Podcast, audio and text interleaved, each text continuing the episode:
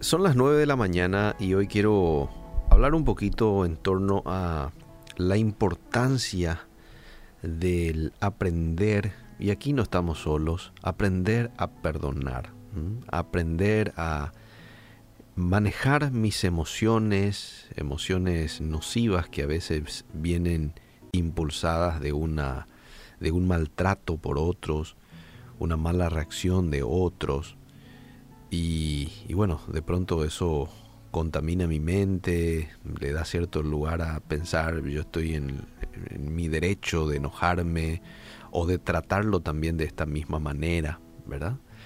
Sin embargo, cuando venimos a la Biblia, la Biblia nos confronta con otro estilo de vida, porque te dice al que te hiere en una mejilla, dale la otra. No le pagues mal por mal a nadie, pagarlo bien por mal. Y nos encontramos con algo totalmente distinto. Es más, si vemos a nuestro Maestro Jesús, vemos cómo Él manejó sus emociones. Probablemente también habrá luchado, ¿por qué no? Pero supo manejar, nunca dijo algo que no tenía que decir. Ojo, fue duro también, fue firme en su momento, eh, pero siempre lo justo, no guardando rencor, porque dice la Biblia que él este, no tuvo pecado, no pecó. Un maestro le preguntó a sus alumnos, chicos, ¿por qué piensan ustedes que la gente se grita unos a otros cuando están enojados? Y pensaron ahí los chicos que le iban a responder al profesor y agarra uno, levanta la mano y dice, porque pierden la calma. Sí, dice el profesor, está bien, pero ¿por qué gritar cuando la otra persona está cerca? ¿No es posible hablar en voz baja? ¿Por qué razón le gritas a una persona que tenés al lado? Volvió a, a mencionar el profesor. Por ejemplo, dijo él, cuando dos personas están enamoradas entre sí, generalmente no se hablan en voz alta y mucho menos se gritan, sino que se hablan suavemente, con susurros en ocasiones, ¿verdad? ¿Por qué? Bueno, porque la distancia entre ellos es muy corta. Sus corazones están muy cerca el uno del otro y basta con susurrarse y finalmente con solo mirarse. A veces ni necesitan hablarse. Pero cuando dos personas están enojadas, siguió diciendo el profesor, sus corazones se alejan tanto el uno del otro que para cubrir esa distancia y poder escucharse necesariamente deben gritar. Mientras más enojados estén, más tendrán que elevar la voz para poder escucharse. Qué interesante lección la de este profe, ¿verdad? De hecho, eso es así nos alejamos de la otra persona, nos distanciamos y eso se puede ver no solamente con el tono de nuestra voz, se puede ver con la mirada, se puede ver con el trato, ¿sí? ya uno mira de otra manera a esa persona. Hay una distancia que se genera precisamente cuando hay enojo y más aún cuando hay ira. Con razón, que Dios nos manda ser lentos para hablar, rápidos para perdonar, más aún cuando estamos enfadados. Y quiero leer dos versículos que sostienen esto. Uno, Santiago 1.19 dice, por esto mis amados hermanos, todo hombre sea pronto para oír, tardo para hablar, tardo para airarse. Porque la ira crea este tipo de distanciamiento.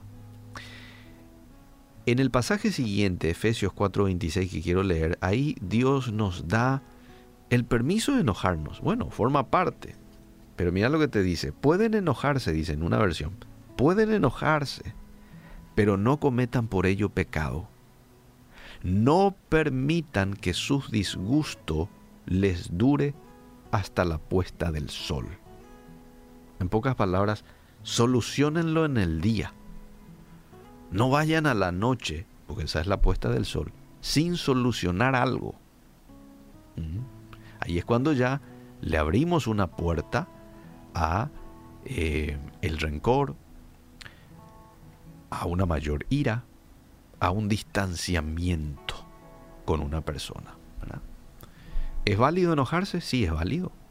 Aquí el texto lo indica. Hay situaciones en donde, bueno, a uno como que le empuja a enojarse.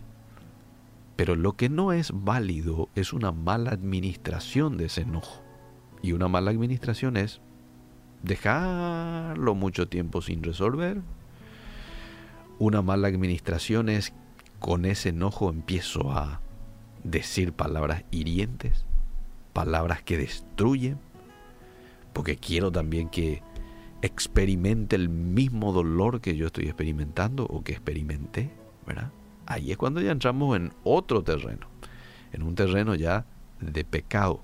Por eso dice aquí el texto, pueden enojarse, pero no cometan por ello pecado. ¿Es fácil esto? No, no siempre es fácil, pero tampoco es imposible. Tenemos al Espíritu Santo de Dios que puede darnos esa capacidad de administrar bien nuestras emociones, administrar bien lo que queremos decir en esos momentos de tensión, en esos momentos de nervio o de enojo. Que Dios nos ayude. Por eso es que el apóstol Pablo dice, sed llenos del Espíritu Santo, porque a medida que yo me lleno del Espíritu Santo es cuando le voy a permitir a Él tomar el control de mi mente, de mis emociones, de mis palabras y de mis acciones. Ese es un lindo desafío que tenemos. La llenura del Espíritu Santo. Y esto debería de ser algo continuo en la vida del cristiano, todos los días. No es una vez y para siempre, no, todos los días.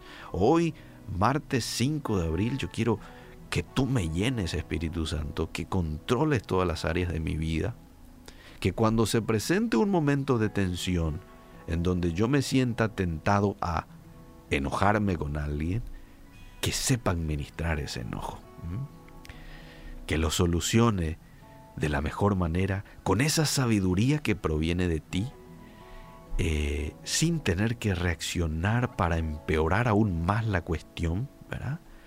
Tranquilo y que pueda eh, darte el lugar que te corresponde a vos, aún en medio de una de esa situación. Que Dios nos ayude.